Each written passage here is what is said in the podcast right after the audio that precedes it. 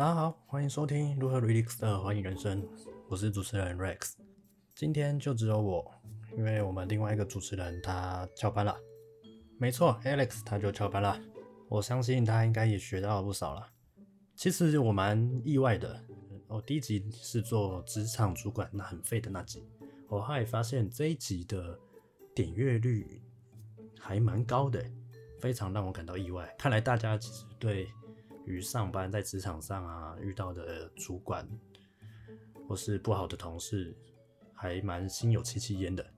所以今天我决定就再把那一集再重新再录制一次，因为其实刚开始做的时候那一集还蛮还蛮杂乱的啦。那是其实算是我们一开始闲聊的过程中去讲的这一集，所以我决定今天再完整的把我们职场主管这一集，职场上我们会遇到的事情再做一次重新的分析与讲解。今天就只有我来讲这一段。那我就以我自身的经验去分享，怎么样职场上的主管以及遇到怎么样的同事，如何的进退应对的方法。那我稍微有统整一下，说好的主管跟坏的主管有分哪几种，有及哪些特质是需要我们去做辨别的。那如果以我个人的经验来看的话，我在找一份工作的时候，我首先看重的是。这间公司它有没有发展性？其次就是观察主管的特质，因为一个主管他的管理能力以及他的专业能力是我比较看重的。好的主管带你上天堂，坏的主管带你住套房。好，所以说跟对主管其实是相当重要的。那以我个人来看的话，先从公司开始讲好了。你在选公司的时候，我先会观察说这间公司它到底有没有在创新，还是它一直都是在走旧路，一直在固定的路道路上都没有在创新。你可以去观察这间公司的营运方针是不是一直都走在同一个道路上，十几年都没有变。那这间公司我觉得就可以不用带了，因为想当然你可以理解说这间公司里面的。管理阶层，他们都是，呃，老实讲就是公务员的心态了。那他们就是能捞捞，能捞就捞，能混就混的心态，在这间公司上班。那你在这一间公司也不会有太大的作为，那你也没办法发挥所长。我的第一份工作是在一间网络行销公司，它是。他帮养护这个入口网站管理新闻。那我那时候主要的工作是在做新闻编辑。它是一间新创的公司。那老板他本身也是做媒体出身的。但是我在这间公司待没有多久，大概将近一年的时间，我就离开了。那为什么会选择离开的原因，主要是因为这间公司我找不到可以发挥的地方。那再加上。还有一些自己的原因，跟同事相处的不好啊，那内部一些内斗啊，其实每间公司都有内斗啦，这个是没办法避免的。好的内斗其实可以让这间公司的整体竞争力提升，那有些坏的内斗斗一斗，整间公司就倒了。像我刚刚说的，我的第一间公司上班的公司，他后来在我离职大概五年内的时间，他就倒闭了。这间公司就不存在了，但那时候也就是因为刚出社会嘛，那急着想找一份工作，那想累积自己的工作经历经验，所以那时候也觉得这间公司好像看起来也还不错，有发展性。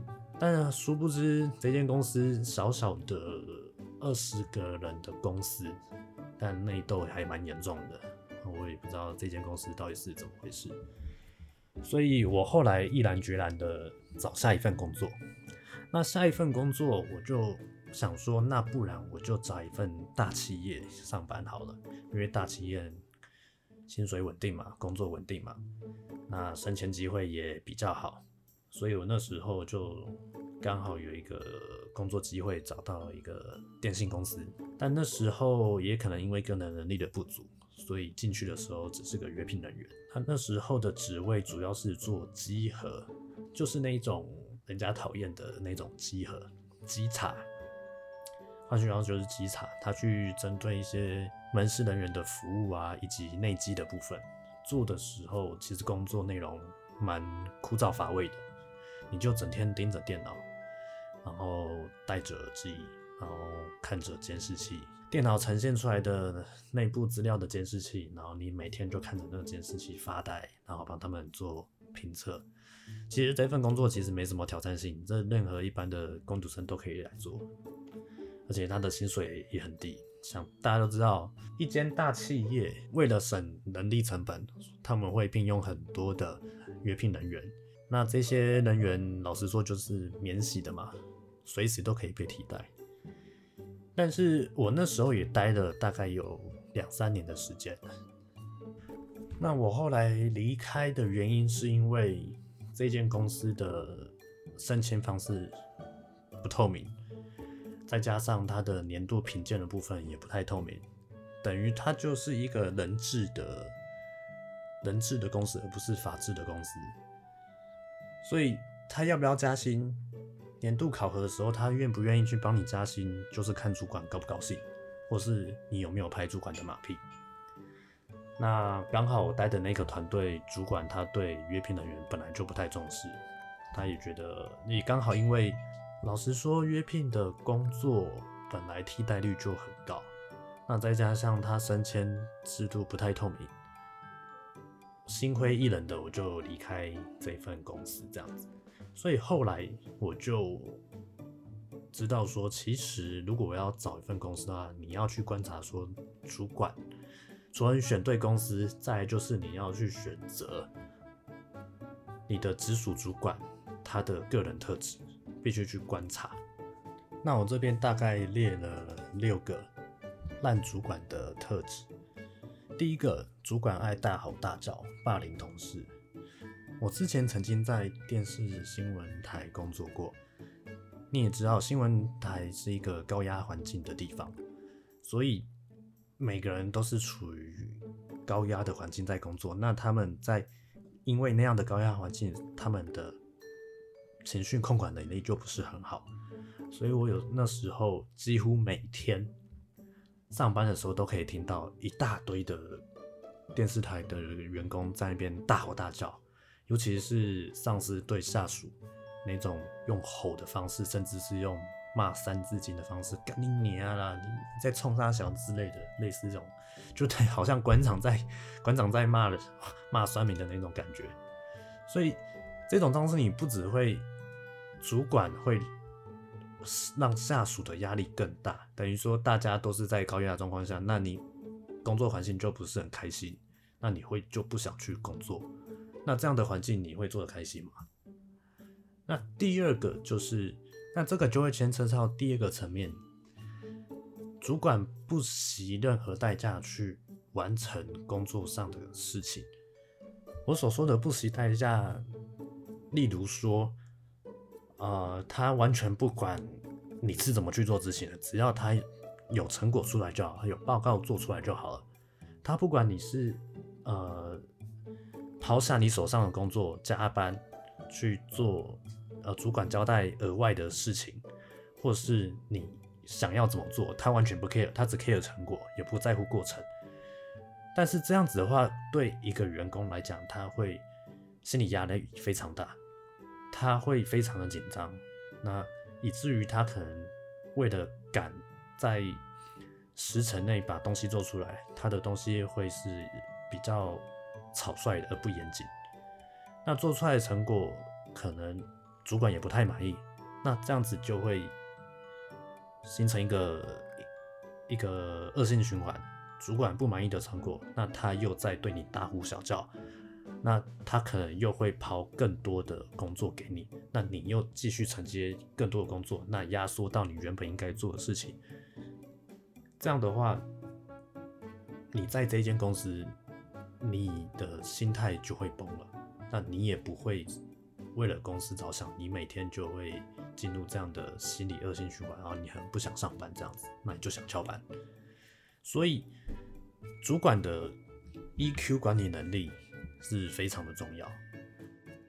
那第三种就是主管是控制狂，主管控制狂就有一点像我刚刚第二点的讲的说，他们的 EQ 不好，那他们只想把公司只想把他自己的工自己的事情做好，那不断的往下去分配交代工作给下属们，或者是他会去控制，比如说他每天就是在盯你有没有在认真上班，你有没有准时打上下班卡，或者说，哎，你为什么下班？像我发现现在的企业，我之前有遇过有一间公司，就是下午六点下班。通常下班就可以直接打卡嘛，但是我在那间公司就会看到说，主管没有下班，员工就不敢下班，因为他们会认为说，我这样子准时下班，好像是准时六点一到，公司都没有人离开，他们好像是在怕什么样的东西，怕说我如果提早走，给主管的印象会不好。我说，哎。你怎么这么早走？而且你每天都准时下班，你是不是事情太少啊？或或者是，呃，你其实没有在有心在这间公司上，那主管有可能会因为这样子去派更多的工作给你，或是工作任务给你。那这样子，我觉得台湾员工就会有这样的心态，所以变成说同才之间会互相观察，说谁先走，或是主管走了以后。他们才愿意离开公司，我觉得这个心态不太对。等于说上面的主管给你这样的压力，那你每天就只好在这间公司浪费你的生命。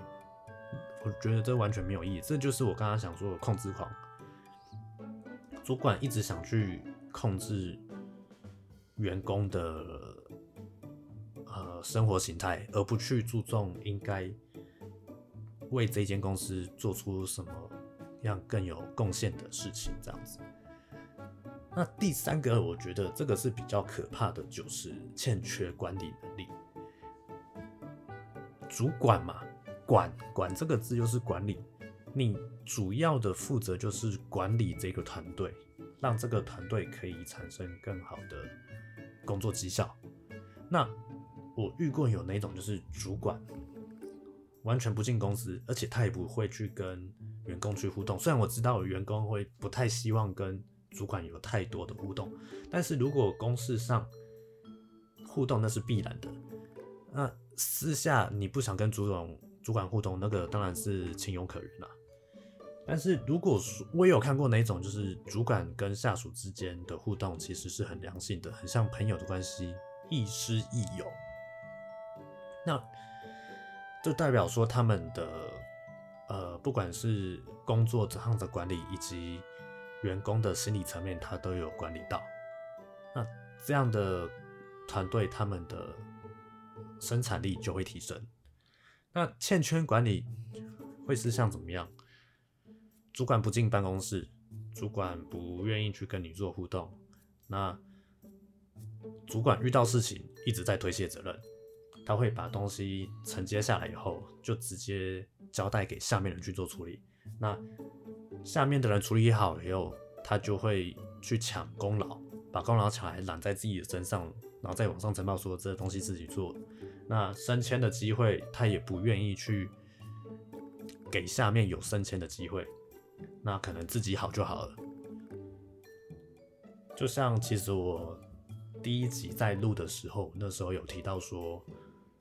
呃，我有一个主管，他就接到老板的电话，很常接到老板电话，那老板就会一直就会时不时的交代他一些很没有意义的事情，有时候也是一些私人的事情。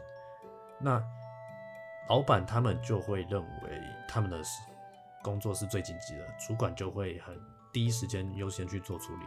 那我那时候主管接到老板的电话的时候，他一挂完电话，他就直接叫我的名字，他说：“哎，那个某某某，你现在有没有空帮我处理这样的事情？但是你又没有办法去拒绝。我觉得虽然是可以去做拒绝没有错，但是我觉得那个是个人的选择，我觉得没有对或错。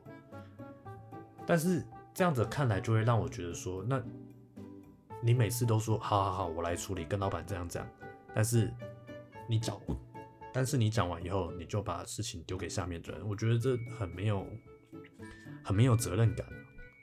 那另外一个就是沟通技巧匮乏。烂的主管他很少会有一个很有效的沟通，因为你只会从你的同事的口中去听到说主管交代下来的专案，比如说截止的期限啊，以及优先处理的顺序，以及你要达成什么样的目的。还有一种可能就是他交代下来的东西会变来变去，你会觉得说啊，那我这样做也不行，那样做也不行，那我到底要怎么做？你去请示主管，结果他也没办法给你一个。明确的目标以及答案，他可能会这样说：“那你自己去想啊，那我请你来干嘛？”这种就会直接把问题抛给你，把球做给你，然后你再去做，帮他做处理。这就是我所说的没有有效的沟通。但是你在没有达成他的期望的时候，他又会生气。所以，以上这六点是我认为说选择主管。烂的主管会有的六种迹象，但你也可以去观察说，主管有什么样的好的迹象，其实是可以去做观察的。第一个就是老板他愿意肯定的你，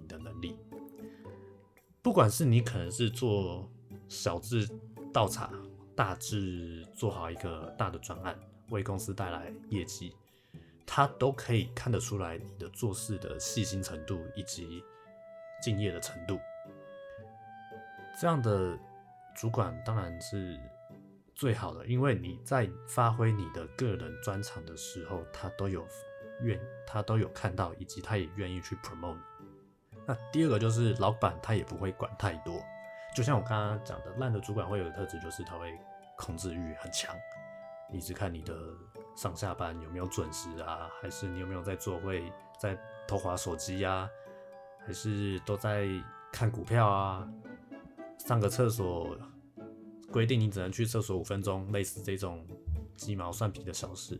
那老好的老板或者好的主管，他不会管这么多，他愿意把权力下放给下面的人去做。他尊重你的专业，他尊重你的。想法，他愿意采纳你的想法，他也愿意给你一些建议，做更好的，怎么样的方法可以达到更好的目的？我觉得这是老板找对人，少管事，应该要做的事情。那另外一个就是，老板一定要有承担责任的能力嘛，他不能把任何的事情都丢给下属的身上。